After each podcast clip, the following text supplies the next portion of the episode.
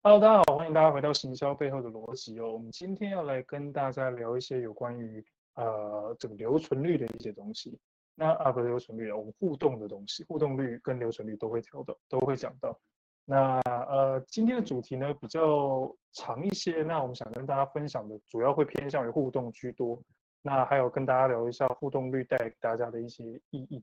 好。那先前的集数，大家可能都听过，我们聊过很多关于留存的东西啊什么。今天呢，会再帮大家把观念汇聚在一起，我们会讲更多有关于这方面的一些整合，让大家更容易去理解这些东西该怎么样去相互比较。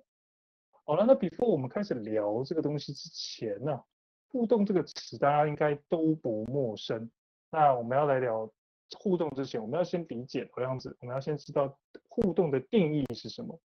好，那互动这件事情本身其实就是一个呃比较抽象的词汇，它描述的是使用者呃跟你，通常我们把它理解成为他跟你产品上的一个互动，或者是说他跟你广告的一个互动。但实物上来讲，这样的区分方式或是这样的定义方式对实物上是没有任何帮助的，所以这是一个大家都听得懂，但是却完全不知道怎么用的观念。所以我们要来跟大家用另外一个方式解释，我们把互动区分成两种意义层面的互动。第一种互动叫做有意义，第二种叫做呃意义性不强，但是它仍旧有间接性帮助的。我们用这个方式来理解会比较容易。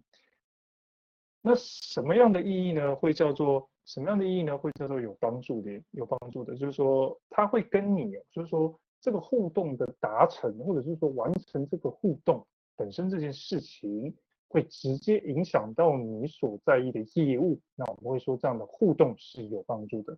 那另外一种比较间接性的，就是他完成了这件事情，他可能没有办法直接去改变，或者是直接去影响你最终的目标，那么这件事情可能就不是所谓的直接性的互动。那这样的互动可能也就是比较大家会被忽略。那呃，因为就比较没有帮助嘛。那到底提高互动这件事情啊，假设是前者有意义这件事情。那我们刚刚聊到，他说可以带来给我，就是可以帮助我们提升业绩的这种有意义的互动，这样的区分方式之下，我们真的做互动这件事情，我们去在意这件事情，它真的有那么大的好处吗？还是我其实只要拼业绩，我只要拼价格战这些就好了？或者是就是对它到底还有什么样的好处？它能为我带来什么？比如说成本上降低吗？或者是说呃获取人流的降低吗？等等。那这个就是我们接下来来聊的一个部分啦。那接下来呢，我们要请我们的伙伴 Vivian 来跟大家做一下分享。那 Vivian，你可以跟大家聊一下关于提高互动的意义，可以带来什么样的意义跟好处吗？好，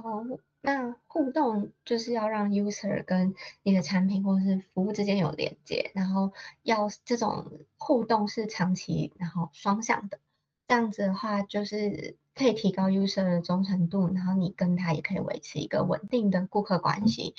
就像刚刚 Zack 他有提到的，互动是嗯要帮助公司成长，然后要做有意义的互动，才会能够才有办法帮助公司做成长。然后呢，互动也会跟留存率有关，那我们待会会提到。所以当 user 在 onboarding 之后，他们跟你的产品之间的互动就会变得更加重要。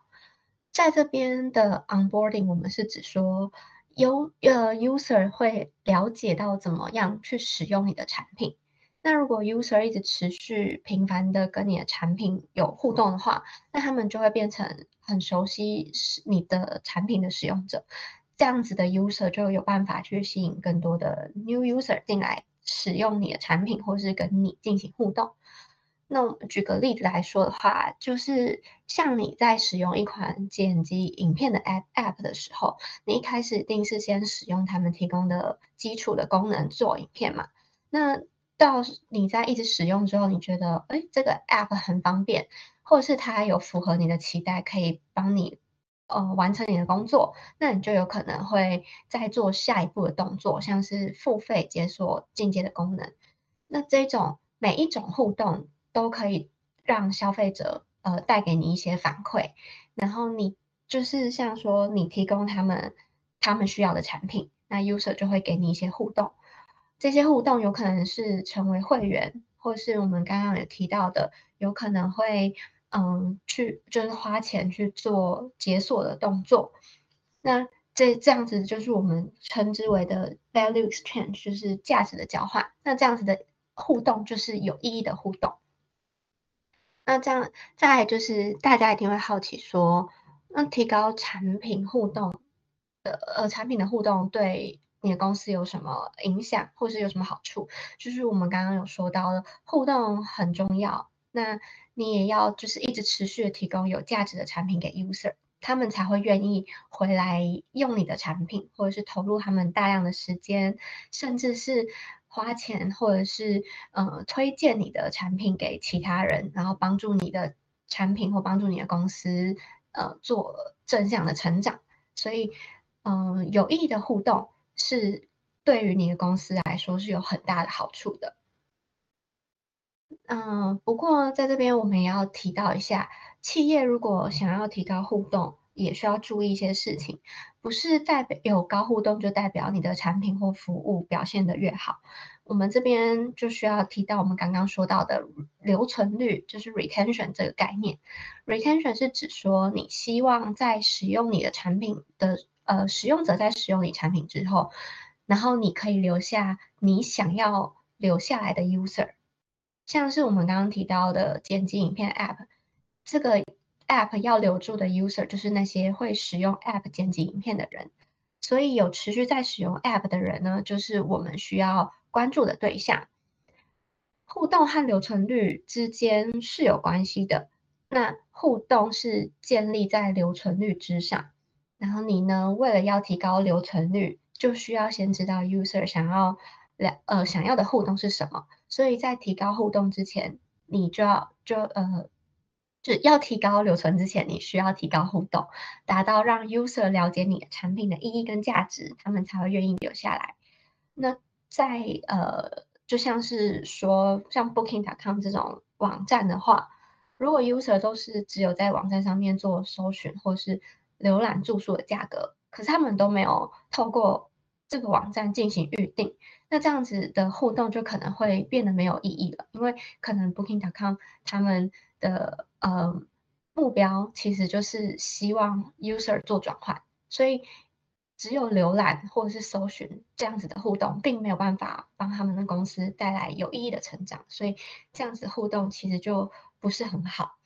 那所以我们就是要注意到，如果你看到你的一些数据告诉你说 user 和你的产品有高互动的时候，你就要小心，你就要先看说，那你做这个互动的目标是什么？这样子的互动是不是有意义的互动？如果是有意义互动，才可以有效的留住有价值的 user。对，那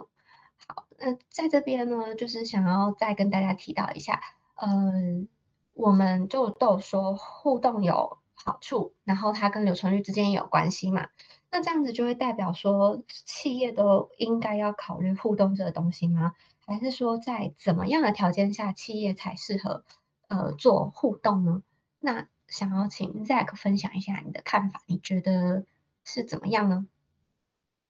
其实刚 Vivian 已经有聊到非常多关于互动还有留存率之间一些概念了。那我们也聊到了一些情境，我们先帮大家 summarize 一下，我们再来回头来看这一题答案会比较明确。我们刚刚聊到几件事，所谓的互动的定义上来讲，有分为实质意义上的，就是说。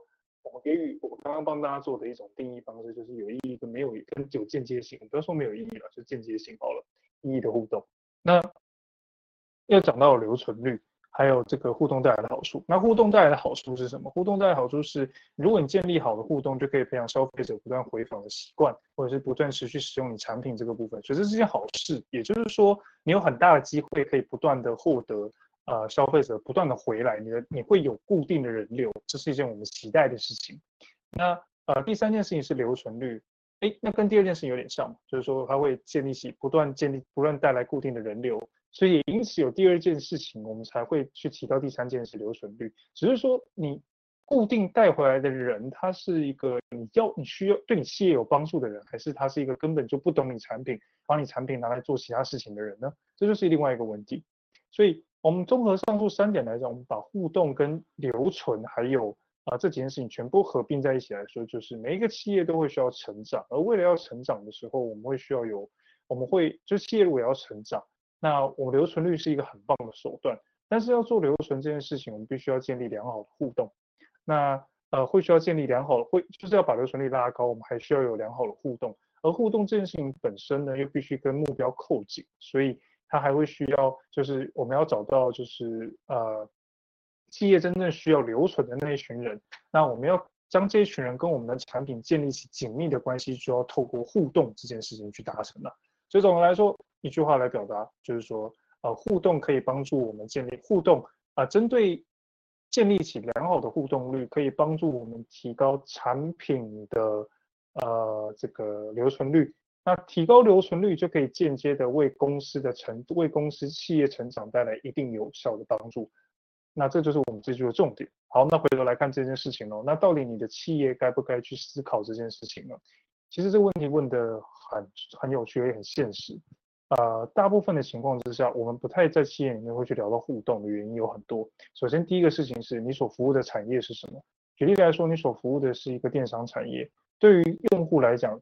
那个商品的价值或者是说商品的价格，往往都是你在决定性在你这个电商产业里面可能是决定性的一环哦。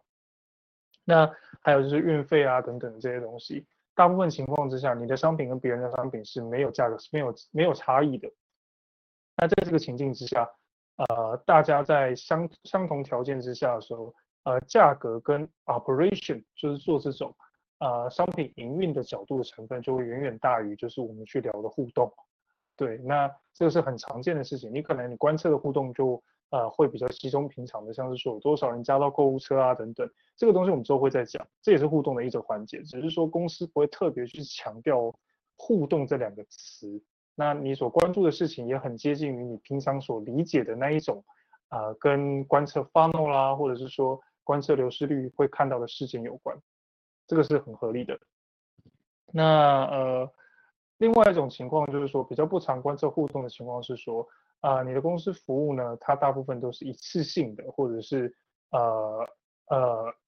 就是说它是一次性消费，在短时间几年之内不会再有消费了。那这种也比较不常去看互动，那大大部分情况是很专注的，希望当下赶快把这个呃东西给销售完毕，或者是你的东西其实呃没有那么多高，就是对使用者来讲，它不需要有太高知识含量，或者是说它不需要有太多的学习成本就能够快速完成预订，这种可能也不会有太多的互动，所以这个都是很常会去啊、会遇到的一些问题，这是为什么你的公司可能不常讲互动。这样子的一个一部分的原因哦，那什么样的情况下我们很常讲互动？呃，大概是几个情况。第一个是，比如说你是工具服务商，工具服务商就很常会去讲互动。为什么？因为消费者去使用你的产品，他用多久，他玩多久，或是他看了多少东西，这个大概就是你的呃，因为你产品是你的，平台是你的，那你大家就会很需要很 care 这件事情。那大家不要不要特别去纠结在平台这个字上。那有一点是我们刚刚讲到的是，如果你是一个工具的服务商，互动率可能就会是你特别特别在意的。那还有其他像是，呃，比较像是一些订阅制的服务，可能也会需要，因为比如说它是订阅制，所以消费者看的越少，或者在你平台上使用的时间越短，你可能会更在意这件事情。因为使用时间越短，它可能直接透露就是，哎，你平台提供 content，但是你的 content 就不好看，那我就不要看，那我就取消退订。嗯，totally make sense，对吧？所以。呃，还要看你的商业模式大概是什么，所以这里有几个点呢、就是说你的你的商业模式，你的产业模式模式是什么，商业模式是什么？那我们刚刚提到几个，就是说电商可能会是那种比较呃消费品或者是比较交易速度比较快的，互动可能都比较不会那么显著，在公司里面更多的会倾向是专注的找更多的流量啦，花更多的钱啊，或者是想办法 cost down 比较多，那或者是做促销等等。那另外一种情况，就像这种工具商订阅制这种，你可以想到常听到的一些什么 Coursera、Coursera、Netflix 啊等等，这些就是比较啊、呃、可能会去在意互动的，因为平台互动的关系哦。那最后一件事情要提醒大家是，你的公司如果还没有看互动，还有一个可能是，你们公司在留存这方面上来讲，没有建立到一个基准值。那这里为什么会讲到这件事情是？我们刚刚不是说互动留存是靠互动建立起来，那怎么现在好像又反过来？这里要讲一个很重要的前提，所有的产品，所有的公司服务，如果你今天连一点点留存都没有的时候，请你要审慎思考这件事情，因为这表示说，你如果画成一张线图，哦，改天我们再讲这件事情，它会是一条斜直线，由左由左上到左下，表达的是什么？所有的使用者只要使用过一次之后就会流失。这件事情怎么样听起来都不是一件正常的事情。这表示所有的人用过一次你的服务之后都不满意。哦，这个这个是可能是一辈子的事情，或是或者是我们不要说用过好了，就是只要来造访过就离开。我们用这个角度来看这件事情。如果你看到的结果是这样，那肯定就要先思考一件事：是你的产品还没有找到你的市场，在你没有找到你符合你商业模式的市场之前，你不需要去讨论互动，先去思考你有没有找对受众，你有没有抓对人，那再回头来想这件事情。这里有个很重要的点，互动留存的用意是帮助公司成长，但是它没还没有解决你所还没有解决一个。它不是用来解决一个尚未找到自己符合市场的产品，或者是还在起步的产品哦。这件事情很重要哦，这是两件事情。这个这里有个专有名词叫 Product Market Fit，那以后我们会再讲到。那总的来说就是，呃，你不能还没有学会就是走路，你就要急着要跳，这是不合逻辑的事情。所以这里要提的事情是，我们在聊这块的时候，都是建立在你有一个很基础、很基础的留存之上。然后你的业务状态稳定的情况之下，我们才来讨论这件事哦。这个是大家要留意的一个事情哦。好，那大致上来讲，这就是你该不该去讨论，跟你该不该去考虑这个互动的一个主要原因啊。大概就这三点。那我想今天的节目也讲了非常多东西。那接下来我们会讲更多有关于互动的一些观测，还有分类，还有一些指标，跟坊间业界，比如说。沃尔玛或是他们大概是玩什么样的游戏，他们怎么观测，来跟大家分享更多这方面的案例。那期待我们下一集吧。那我们今天的节目就到这边。如果喜欢我们的内容呢，还请要就是 follow 我们。那你可以到 Apple Podcast 上去聆听我们的节目，每周三会有更新。同时呢，你也可以到我们的这个呃 Spotify 或者是我们的 IG、我们的 Instagram 啊、呃，我们的 Instagram 账号是 M 那个行销背后的逻辑，或者你搜寻 MKT Logic 都可以找到我们了。那可以 follow 我们，那就是定期接受我们一些最新的资讯喽。那同时喜欢我们的内容，那也不要忘记留言让我们知道你想听什么，或者是你觉得我们可以补偿什么，我们都会看，我们也会给予给予大家更多的 feedback，然后不断的精进。那感谢大家对我们的支持喽。那我们的节目就到这边，我们下次见，拜拜。